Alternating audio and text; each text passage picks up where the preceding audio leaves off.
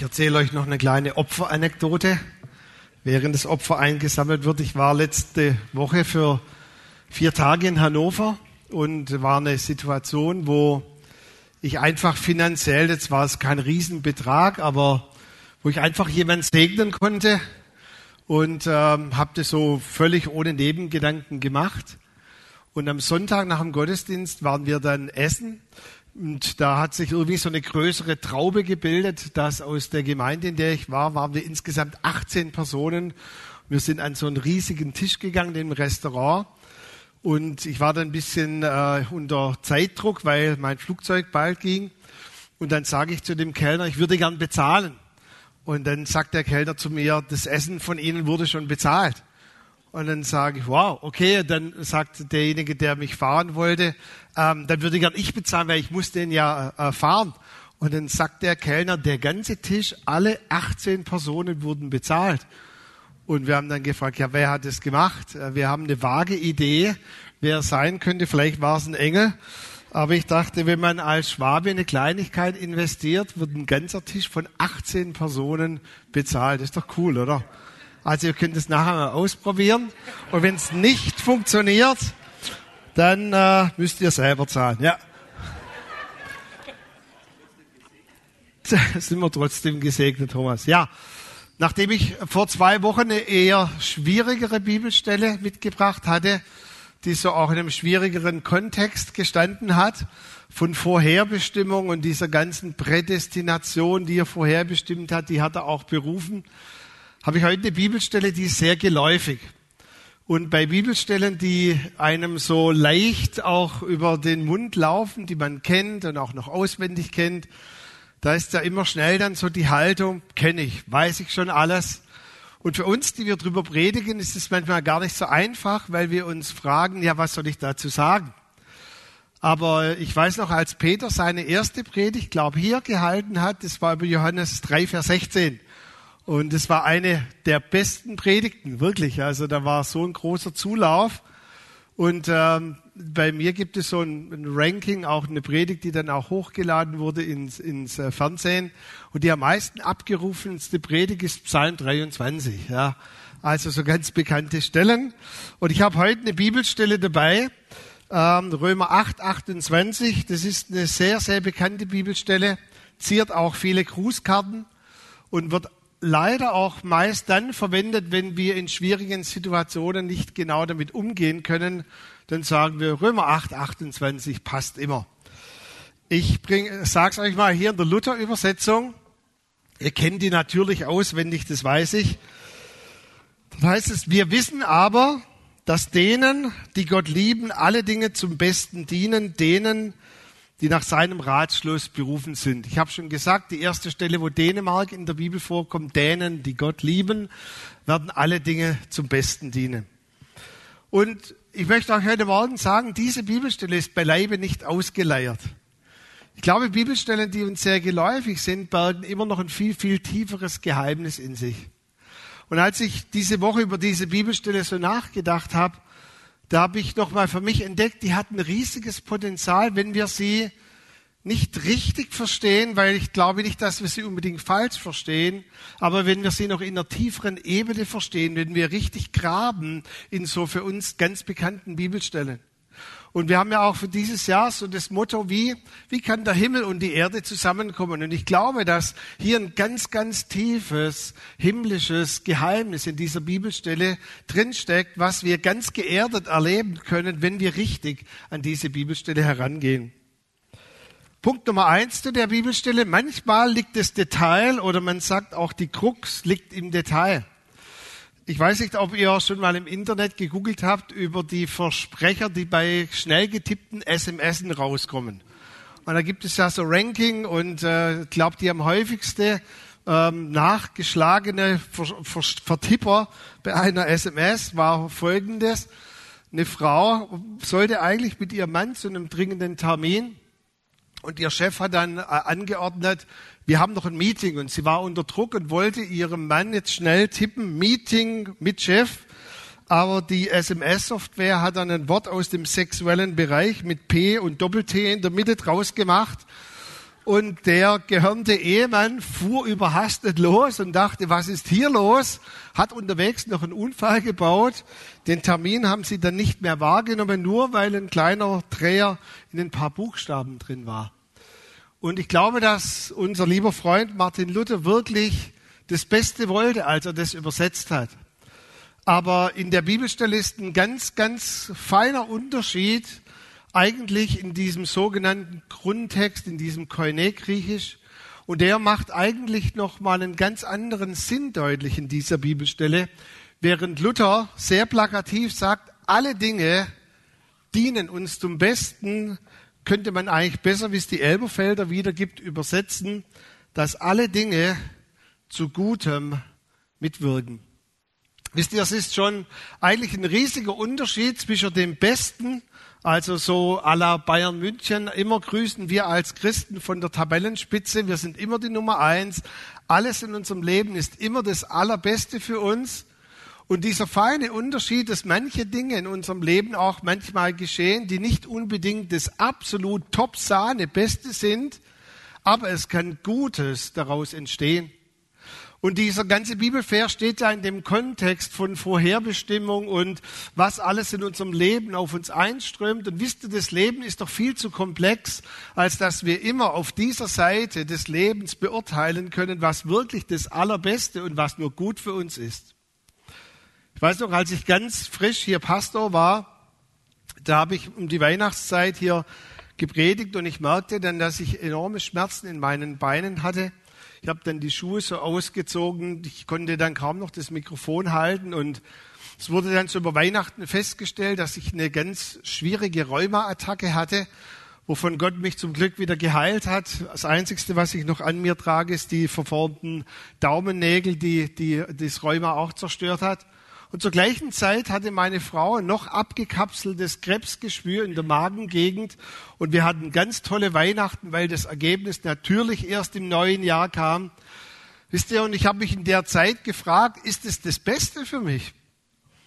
Leute, die mich gut kennen, sagen durch diese Phase, wo du auch mal erleben musstest, dass das Leben nicht immer so linear oben, immer an der Tabellenspitze läuft, das hatte ich ein Stück weit empathischer, einfühlsamer gemacht. Bei meiner Frau ist genau das Gegenteil passiert, dass ihre Stirn härter wurde und sie manchmal auch mir, aber mehr dem Feind jetzt die Stirn bietet und sagt, hey, ich lasse mir nicht alles bieten so in meinem Leben. Und wisst ihr, da ist, da ist aus einem gewissen Umstand, wo ich vielleicht im Himmel mal dann erfahre, war das jetzt gut, war das das Beste für mich, ist etwas Gutes mit dabei entstanden, aber ich kann beileibe nicht sagen, dass alle Erfahrungen, die ich in meinem Leben gemacht habe, für mich immer das Beste sind. Und als ich noch mal so darüber nachgedacht habe, da habe ich so gedacht, was, was ist denn eigentlich für uns immer das Beste? Wissen wir, was immer das absolut Beste für uns ist? Ich bin diese Woche hängen geblieben in Lukas 12 bei diesem sogenannten reichen Kornbauer. Und ich habe dann gelesen, wie so sein Lebensgefühl war. Und ich dachte dann ganz ehrlich, das ist doch eigentlich ein super Lebensgefühl, weil das ist genau das Lebensgefühl, was wir haben wollen. Oder wenn ihr mal eure Facebooks genau noch mal durchseht, was ihr so postet, dann ist doch genau das, was unser Leben eigentlich so schön macht. Das heißt, heißt dort, setz dich nieder und genieße deinen Wohlstand. Ich habe eine gesicherte Zukunft. Die Rente sind sicher wieder. Ich habe Ruhe sehen wir uns nicht alle nach Ruhe? Und er sagte, lass dir es gut gehen. Dort ist übrigens der Wortstamm für Wellness. Und er sagte, komm, iss und trink und hab einfach Freude am Leben. Und ich dachte mir, Mensch, das ist doch genau das Lebensgefühl, was wir so oft ausdrücken. Bin in dem Restaurant, bin dort und Kurzurlaub und Wellness hier. Und was sagt Gott dazu? Du Idiot, Entschuldigung, steht in der Bibel. Du nimmst Schaden an deiner Seele. Ja, was ist jetzt gut und was ist das Beste? Es war alles gut, aber war das nicht das Beste für ihn? Das Beste für ihn war, er hat für alles gesorgt, aber für seine Seele, für sein ewiges Leben, für diese Perspektive hat er nicht vorgesorgt. Im Römer 8 dann ein bisschen weiter, ein paar Verse, ist da dann dieser Kontext, wo Paulus schreibt, was will uns denn scheiden von der Liebe, die in Christus Jesus ist, etwa Leid, Hunger, Verfolgung, Blöße, Gefahr, Angst, Sorge. Wisst ihr, das ist für uns manches Mal so, so weit weg, aber für die Flüchtlinge, die jetzt auch in unser Land kommen, für die ist das ganz real. Und sie fragen sich vielleicht auch dann, ist denn dieser Umstand in unseren Ländern, ist es für uns das Beste? Ich glaube nicht, dass es das Beste ist. Ich glaube nicht mal, dass es Gottes Plan war in diesen Ländern ursprünglich, dass dort Krieg ausbricht und dass Leute nicht mehr in Frieden leben können. Aber Gott kann etwas Gutes daraus entwickeln. Gott kann etwas zum Guten machen. Und seht ihr hier in der Bibelstelle ist eigentlich schon ein ganz kleiner Unterschied, während wir immer erwarten, dass alles für uns immer das absolut Beste sein muss, also Prios, eigentlich wäre das Wort im Ranking immer die Nummer eins, sagt die Bibel uns, hey, komm mal runter, es kann Gutes bewirken. Und ich lese gerade von meiner Schwester ausgeliehen das zweite Buch von Samuel Koch, der ja ab dem Halswirbel abwärts gelähmt ist. Und Samuel Koch hat sehr, sehr, sehr, sehr viel nach seinem Unfall über diese Bibelstelle meditiert. Und er schreibt ein Zitat, und das finde ich so ehrlich, weil er ist ja Christ und ich finde, er schreibt ganz geerdet, wie er mit seinem Unfall und auch wie er mit dieser Bibelstelle umgeht. Ich habe es euch mal mitgebracht. Und er sagt hier, mir erschließt sich der Sinn des Unfalls leider noch nicht so recht. Aber ich hoffe, dass ich ihm mit der Zeit ein Stück seines Unsinns nehmen kann. Ist nicht ehrlich? Wie total ehrlich, dass da nicht ein Christ ist, der, und er kann ja nicht mehr, mehr seine Hände in der Anbetung hochhalten, der vor sich hin singt, alles ist immer zum Besten für mich. Ich glaube, er muss sich dieser Frage stellen oder auch fragen, war das wirklich das Beste für ihn? Ich weiß es nicht. Im Himmel werden wir es mal wissen. Aber er sagt, wie kann ich diesem, diesem Unsinn irgendwie einen Sinn geben in meinem Leben? Alle Dinge können zu Gutem mitwirken. Ja, selbst suboptimale Dinge können mitwirken, dass Gutes dabei entsteht. Ich habe schon ein paar Mal erzählt, ein guter Freund von mir, der auch leicht angetrunken war, wird angefahren von einem Vollbesoffenen und wird durch die Luft geschleudert. Er wurde dann wie so früher bei den Indianern, das Skalp wurde abgezogen, schwere Kopfverletzungen. Er starb schier und war dann eingegipst eigentlich von Kopf bis Fuß und lag dann im Krankenhaus mehrere Wochen. Neben ihm lag ein Christ, der hat ihn so lange bearbeitet, bis er endlich sich bekehrt hat. Und äh, der war so evangelistisch geschult, der hat Bekehrung nur nach Handaufhebens eigentlich gemacht. Aber der lag so eigentlich, sagt, ich kann die Hand nicht hochhalten, gilt es trotzdem. Er sagt, ausnahmsweise hat dann sein Leben Jesus übergeben. Und äh, wisst ihr, der hat bei diesem Unfall so viel Blut verloren, dass er so viel Blutkonserven brauchte. Und einer davon war verseucht und er hat über viele, viele Jahre Hepatitis C gehabt, hat äh, sein Augenlicht schier verloren, Netzhautablösung, kämpft heute noch mit seiner Leber. Wenn ich in sein Leben hineinblicke, war das alles jetzt das Beste für ihn? Er hat Gott gefunden. Natürlich war das gut, aber war das das Beste für ihn, dass er körperlich krank ist, dass er jetzt mittlerweile über 20 Dioptrien hat und eigentlich ohne, ohne Brille, ohne Selfe völlig blind ist? Was ist das Beste? Was ist Gutes? Und ich glaube, in der Bibelstelle geht es eigentlich vor allem darum, dass wir in unserem Leben einer größeren Instanz, einem Vater im Himmel vertrauen, dass suboptimale Lebensumstände, dass sie zu Gutem mitwirken können und dass sie dennoch etwas in uns hervorbringen können, was uns im Leben standhaft macht und hilft. Dann der zweite Unterschied hier in der Bibelstelle, wieder eine ganz, ganze Kleinigkeit. Luther hat übersetzt, dass uns alle Dinge zum Besten dienen. Und wisst ihr, es gibt so viele Christen, die sitzen dann vielleicht so ganz relaxed in ihren geistlichen Schaukelstühlen und sagen, naja, mal gucken, was Gott so alles macht und was er so als der Diener des Universums alles in meinem Leben mitdienen lässt, was so betriebswirtschaftlich unter dem Strich herauskommt. Und wenn wir die Bibelstelle lesen als, dass uns alle Dinge zum Besten dienen, dann lesen wir die eigentlich mit einer gewissen Passivität, dass um uns herum sich alles ordnet und dass Gott aus jedem Chaos um mich herum immer das Beste für mich macht. Aber wenn ihr aufmerksam die Bibelstelle betrachtet, dann steht dort mitwirken. Und es ist dieses Wort, das ihr versteht, auch wenn ich es in Koine griechisch euch sage, es steht dort Synergeo, Synergie. Mitwirken. Es bedeutet, diese Bibelstelle entfaltet ihre ganze Wirksamkeit an Segen, an Kraft des Himmels auf der Erde, wenn ich und Gott zusammen wirken. Es ist beileibe nicht so, dass Gott aus all deinem Chaos, allen Entscheidungen, die du fabrizierst, dass er immer automatisch das Beste für dich macht, weil er dein Diener ist. Sondern er möchte in einer Partnerschaft mit dir leben und er möchte, dass ihr zusammen Gutes miteinander wirkt. Ich war vor ein paar Wochen in der Gemeinde bei dem Leiter eingeladen und wir hatten dann ein Gespräch und das Kind war noch wach und dann war es ihnen ein bisschen peinlich, dass ich komme. Ich sage, hey, relax, wir können eine Viertelstunde später anfangen. Und dann sagt die Mutter zu dem Kind, komm, wir räumen noch auf. Das Kind setzt sich belustigt auf das Sofa und die Mutter räumt auf und das Kind schaut belustigt zu. Kennt ihr das? Wir räumen auf aber eigentlich, ich bin ja nicht erziehungsberechtigt gewesen. In dem Fall hätte ich reflektieren müssen, du räumst auf. Und wisst ihr, wir sind ja auch Kinder und manches Mal sitzen wir so auf dem Sofa und sagen, ja, lieber Gott, räum alles mal so auf. Und Gott sagt, ich habe gesagt, wir räumen auf. Also ich bin dankbar für die Erziehung durch meine Mutter, wenn sie sagte, wir räumen auf, habe eigentlich ich aufgeräumt und sie hat nachher kontrolliert, Sie hat gar nicht mitgeholfen. Aber das verschiebt sich ja mit der Zeit so in unserer Gesellschaft. Zu gutem Mitwirken. Gott möchte mit uns zusammenwirken. Und ich möchte nur in ein paar Aspekte bei Josef hineingehen in sein Leben. Und ihr könnt mal diese Geschichte im ersten Buch Mose nochmal durchlesen, auch von Mose und seinem Leben.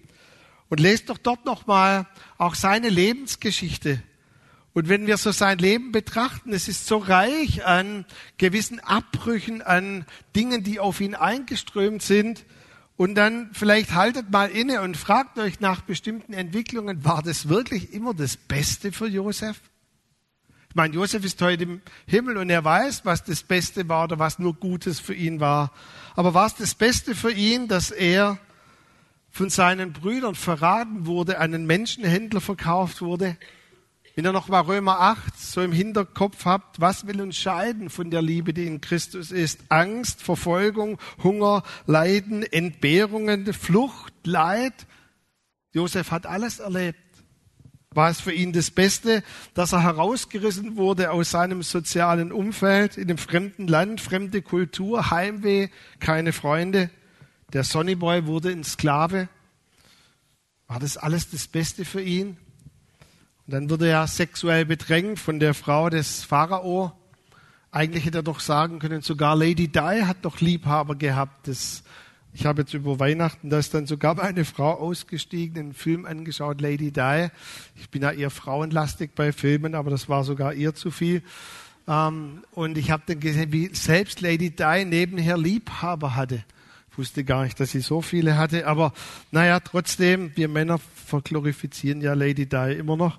Ähm, könnte er jetzt Josef sagen, hey, die hat mich sexuell bedrängt und kann ja nichts dafür? Denn dann erlebt er, was in Römer 8 steht. Selbst Nacktheit kann uns nicht trennen, blöß. Er läuft nackt davon. Wisst ihr, er hat schon mitgewirkt, dass irgendwas Gutes aus seinem Leben hervorkommen konnte. Und wenn wir das dann so weiterlesen, was alles so geschehen ist, natürlich ein Happy End. Wir lieben Happy Ends. Ich kann keinen Film anschauen, der kein Happy End hat. So ganz am Ende sagen wir dann, ja, oh, Gott hat alles gut gemacht. Und je mehr ich so die Geschichte von Josef lese, sage ich, ja, da ist ein Gott, der selbst bis hinein in die Details des Universums auf unser Leben achtet. Aber in dieser Spanne, die er für uns aufspannt, ist eine geraume Möglichkeit, dass wir mitwirken. Und Gott sehnt sich danach, dass wir mitwirken und so, sogar dann mitwirken, wenn es auch nicht immer gut für uns ausgeht. Daniel, Kapitel 3, die Freunde Sadrach, Mesach und Abednego. Ich finde es so toll, was sie sagen, als sie in diesen Feuerofen hineingeworfen werden. Sie sagen, wir werden euren Gott nicht anbeten und Gott kann uns erretten. Und dann heißt es so nochmal, dann haben sie mit einem Nachdruck gesagt zu Nebukadnezar, und wenn er es nicht tut, werden wir ihn trotzdem nicht anbeten. Wisst ihr auch diese Überzeugung, ich wirke mit, ich möchte aus Liebe zu Gott mitwirken, ob am Schluss immer das Allerbeste für mich herauskommt oder Gutes herauskommt. Ich bin aktiv dabei und ich wirke mit. Erster Punkt, nicht immer das, Allerbe das Allerbeste, sondern Gutes. Zweiter Punkt, nicht alles dient mir automatisch, ich soll mitwirken. Und dritter Punkt, diese ganze Verheißung, eigentlich dieses kostbare Geheimnis, steht in der Klammer, steht in der Relation von zwei Worten. Es heißt dort, denen, die Gott lieben, das ist die erste Bedingung, die im Vertrauen mit Gott leben, die in dieser Liebesbeziehung mit ihm stehen. Und dann endet er diese Verheißung mit diesem anderen Kontext, denen, die nach seinem Vorsatz berufen sind. Das hatten wir vor zwei Wochen, die in dieser Vorherbestimmung für ihn auf dieser Erde leben, dass sie ihm Ehre bringen wollen. Wisst ihr, vielleicht fragst du dich oder ich habe mich so oft gefragt, warum entfaltet die Bibelstelle nicht die völlige Kraft? Weißt du, dass diese Bibelstelle wie an zwei Bedingungen geheftet ist?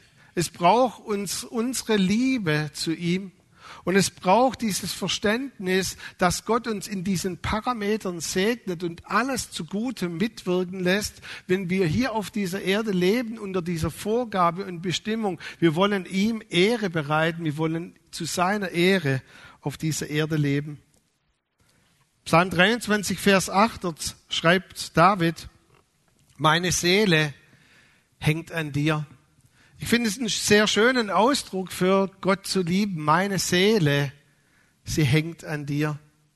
Und das Wort, das dort im Hebräischen auftaucht, ist so viel wie meine Seele. Sie klebt an dir. Wie so zwei Verliebte, die nicht voneinander lassen können, die richtig so aneinander festkleben. Und dann habe ich aber vor ein paar Tagen die Bibelstelle nochmal gelesen in einer neueren Übersetzung. Und ich finde es dort viel passender ausgedrückt, auch für manche Lebenssituationen, in der ich mich wiederfinde. Dort heißt es, meine Seele hängt dir hinterher.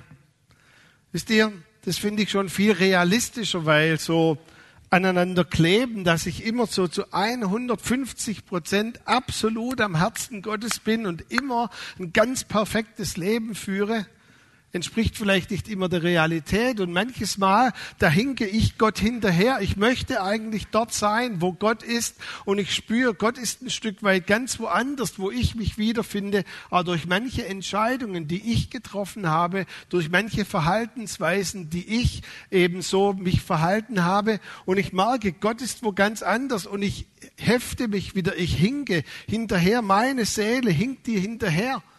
Aber wisst ihr, es geht nicht um Perfektion. Unsere Liebesbeziehung zu Gott ist nie eine perfekte Liebesbeziehung, sondern Gott möchte von dir eines, dass du in dir diesen Wunsch trägst, dass du dort sein möchtest, wo er ist. Und dass wenn du spürst, dass deine Seele vielleicht in deiner Lebensgestaltung, in deinem Lebenskontext nicht mehr an seinem Herzen sich heftet, dass du dann einfach immer wieder dich an ihn heftest und sagst, Gott, ich, ich habe dich ein Stück weit aus den Augen verloren, aber ich möchte wieder dort sein, wo du bist. Und wenn das deine Herzenshaltung ist, dann erlebst du auch etwas, was die Bibel Gnade nennt. Dann kommt Gott auch mit Gnade hinein in manches Chaos. Und lass mich mal so sagen, ich weiß, theologisch vielleicht ein schwieriger Boden, aber Gott segnet sogar ein paar Fehler von dir und mir mit. Das nennt die Bibel Gnade, weil dein Herz sich an ihn heftet und er sagt, hm, okay, komm, ich segne dich trotzdem weil dein Herz an meinem sich wieder heftet und ich mache aus, auch aus manchem Chaos, auch manch, manchem Müll kann ich immer noch was Goldenes machen und es kommt nicht darauf an, dass ich von A bis Z immer das absolut Richtige gemacht hat. Gott kann immer noch was Gutes daraus machen, wenn mein Herz sich an ihn heftet. Halleluja. Es wäre vielleicht so ein gutes Beispiel, ähm, oder andersrum, ich erzähle euch erst die Geschichte. Wir haben so in der letzten Woche eine neue Wohnzimmereinrichtung bekommen und als dann der letzte Schrank kam, haben wir es voll veredelt mit Lichtern, die wir angeschlossen haben. Und dann kam der Moment, wo wir einen großen Schrank und einen kleineren Schrank gemeinsam zueinander schieben wollten. Und dann ging meine Frau an einen Schrank, ich an den anderen. Und ich denke immer, sag mal, warum geht es so schwer? Bis ich dann merkte, wir schoben, ist das die Vergangenheit? Wir schiebten, wir schoben, haben geschoben, wir, wir haben in verschiedene Richtungen geschoben. Und äh, dann habe ich gemerkt, hoppla, wenn wir eigentlich in dieselbe Richtung schieben würden, dann geht es viel einfacher. Und ich glaube, das drückt die Bibelstelle aus, denen, die Gott lieben. Weißt du, wenn du in eine, eine Richtung in deinem Leben schiebst und sagst, Herr, ich will jetzt aber in die Richtung und segne alles, was ich tue und lass zugute mitwirken. Und Gott schreit, hallo, ich bin gerade da drüben, ich schieb eigentlich in diese Richtung. Das ist doch viel einfacher. Ihr beide kommt wieder zusammen, Synergie und wirkt zusammen und schiebt in dieselbe Richtung. Und dann zu dem letzten Teil, denen, die nach seinem Vorsatz berufen sind. Ich habe es vor zwei Wochen gesagt, wir leben hier auf der Erde unter diesem Masterplan, ihm Ehre zu bringen durch unser Leben. Und ich habe es mir lange überlegt, wie kann ich das am besten erklären, aber ich habe da eine Formulierung gefunden. Ich finde sie zumindest cool, vielleicht hilft sie euch auch. Ich habe aufgeschrieben, Gott segnet seine Wege für dich und er segnet deine Wege für ihn aber er segnet nicht unbedingt deinen Weg für dich. Und ich glaube, ich möchte es nochmal sagen, da ist ein riesiger Unterschied drin. Ich glaube, dass Gott immer seine Wege für uns segnet. Und unsere Wege, die wir für ihn gehen, segnet. Aber er segnet nicht unbedingt deinen Weg für dich, weil du lebst in dieser Klammer. Du bist auf der Erde, um ihm Ehre zu bringen, um ihm Ehre zu bereiten durch dein Leben. Weißt du, das ist die größte Synergie, die größte Kraft, wo Himmel und Erde zusammenkommt, wenn du in dieser Haltung lebst, Gott, ich möchte dir durch mein Leben Ehre bereiten, dann sagt er, dann ist jemand genau in dieser Spur, die ich immer segnen werde. Annette und ich, wir hatten vor ein paar Monaten mal eine ganz krasse Erfahrung in einer Gemeinde, wo wir hinterher wie soll ich sagen, mehr oder weniger zu prophetischem Dienst genötigt wurden. Ähm, und wir haben dann über ein paar Leuten prophezeit und irgendwie nach ein paar haben wir dann auch gesagt, wir fühlen uns da gar nicht so wohl und haben dann auch abgebrochen, für die Leute zu beten. Als ich hinterher so rausbekommen habe, da waren ein paar Leute, lass mich mal so umschreiben, die wollten durch ein prophetisches Wort eine Bestätigung für ihre Wege, die sie gehen wollten. Und als ich dann mitbekommen habe, um was das sogar ging, eine Frau wollte Mann und Kinder verlassen und was weiß ich. Und weißt du, in dem prophetischen Wort wirst du irgendwas immer heraushören, was hineinpasst. Du sprichst von Wasser und der Heilige Geist möchte, dass du dich reinigst und sie hört, umziehen in ein anderes Land, wo ein Meer ist. Weißt du, das ist eigentlich lustig, aber dann kann man trotzdem lachen, hilft dabei. Aber weil, weißt du, da ist diese Haltung dahinter, Gott bitte segne meine Wege, die ich gehen möchte. Und wir können sogar in der Predigt genau das raushören, was meinen Weg segnet. Aber Gott möchte eigentlich, dass du seine Wege gehst, weil dann bist du genau im Kontext von dieser Bibelstelle. Diese Verheißung steht wie in einer Klammer. Unsere Liebe, unsere Beziehung zu ihm und dass wir in der Berufung, in der Bestimmung leben, dass wir ihm Ehre bringen wollen. Wenn wir in diesem Fokus drinstehen, genau in dieser Bandbreite, dann erleben wir diese mega Wunder, dass Gott mit uns zusammen Gutes hervorbringen kann in unserem Leben. Letzte Bibelstelle, Philipper 2, Vers 13. Dort heißt es, denn Gott ist's, der in euch beides wirkt, das Wollen und das Vollbringen nach seinem Wohlgefallen. Darf ich es mal so sagen? Es gibt in dieser himmlischen Bibelstelle, die geerdet werden muss, einen Teil, den nur du auf der Erde tun kannst. Wollen. Und wollen habe ich auch noch mal so äh, nachgeschlagen. Wollen ist da für uns Schwaben so, jetzt krempeln wir die Ärmel hoch und jetzt will ich mal so richtig. Hier ist ein ganz entspanntes Wort. Das Wort, das für wollen verwendet wird, heißt so viel wie Ziel. Wenn ich das gleiche Ziel habe, wie der Schöpfer für mich hat, dann bin ich einfach in diesem Brennfokus, in dem, was er für mich möchte, und es ist gar nicht anstrengend. Wenn ich einfach sage, okay Gott, ich bin hier auf dieser Erde, um ein Leben zu leben, das nach deinen Vorstellungen, nach deinem Ziel sich fokussiert auf mich. Was ist der Fokus? Was ist das Ziel für mich in meinem Leben? Und wenn ich einfach hier mein Herz an sein Herz anhefte, dann will ich, dann bin ich in diesem Fokus, in diesem Bereich, den er segnet. Und wenn wir, wir das auf der Erde tun, dann ist dir ein mega Versprechen. Dann wird er vollbringen, weil er wirkt beides, das Wollen, das wir tun dann gibt er das Vollbringen und hier heißt es Energie. Dann kommt seine Kraft des Himmels auf die Erde. Dann kommt seine Kraft in die unsichtbaren Bereiche hinein und es wirken bestimmte Kräfte des Himmels bis ins letzte Detail hinein, die dein Leben anordnen in Bereichen, die auch um dich herum Prozesse in sich starten, die du niemals starten kannst, weil es dann eine höhere Kraft braucht. Aber sie kann wirken, wenn du auf der Erde in diesem Fokus lebst. Ich möchte ein, ein, ein Leben führen, das dir Ehre bringt. Dann erleben wir das Geheimnis von dem Lied, das wir nachher singen werden. You make all things work together for my good. Weil wir hier auf der Erde unseren Teil tun. Letztes Beispiel. Ganz am Ende meiner langwierigen Reha mit der Schulter waren noch ein paar Nerven nicht genau in dieser Richtung, wie sich so der Arm bewegt hat. Und dann habe ich eine Kombination bekommen aus Elektroimpulsen und zusätzlich noch einer Wärme. Ähm, und die, die mich kennen, ich bin nicht ganz so hitzebeständig. Also Hitze ist für mich äh, schwierig. Und also kamen so diese Elektroimpulse und dann fuhr immer so diese Lampe vorbei mit dem Licht und ich habe immer versucht, so leicht ins Abseits zu gehen, weil Hitze und Elektroimpulse und ich dachte, mich sieht niemand. Habe immer so dann wird's wieder so heiß und ich habe schon geschwitzt und dann noch die Elektroimpulse auch eigentlich eine riesige Hitze. Und dann steht so der Physio hinter mir und sagt, so wirkt's aber nicht. Ich drehe mich um und sage, okay, was muss ich tun? Sage, also müsst jetzt schon in der Brennstrahl dieser Hitze hinein. Okay, wieder hinein. Ich merkte dann schon einen Unterschied, aber naja, trotzdem war es zu heiß lass mich so sagen, wenn du im Brennstrahl dieser Verheißung dich hineinstellst, in diesen Fokus, den Gott segnen möchte, ist es eigentlich ganz entspannend.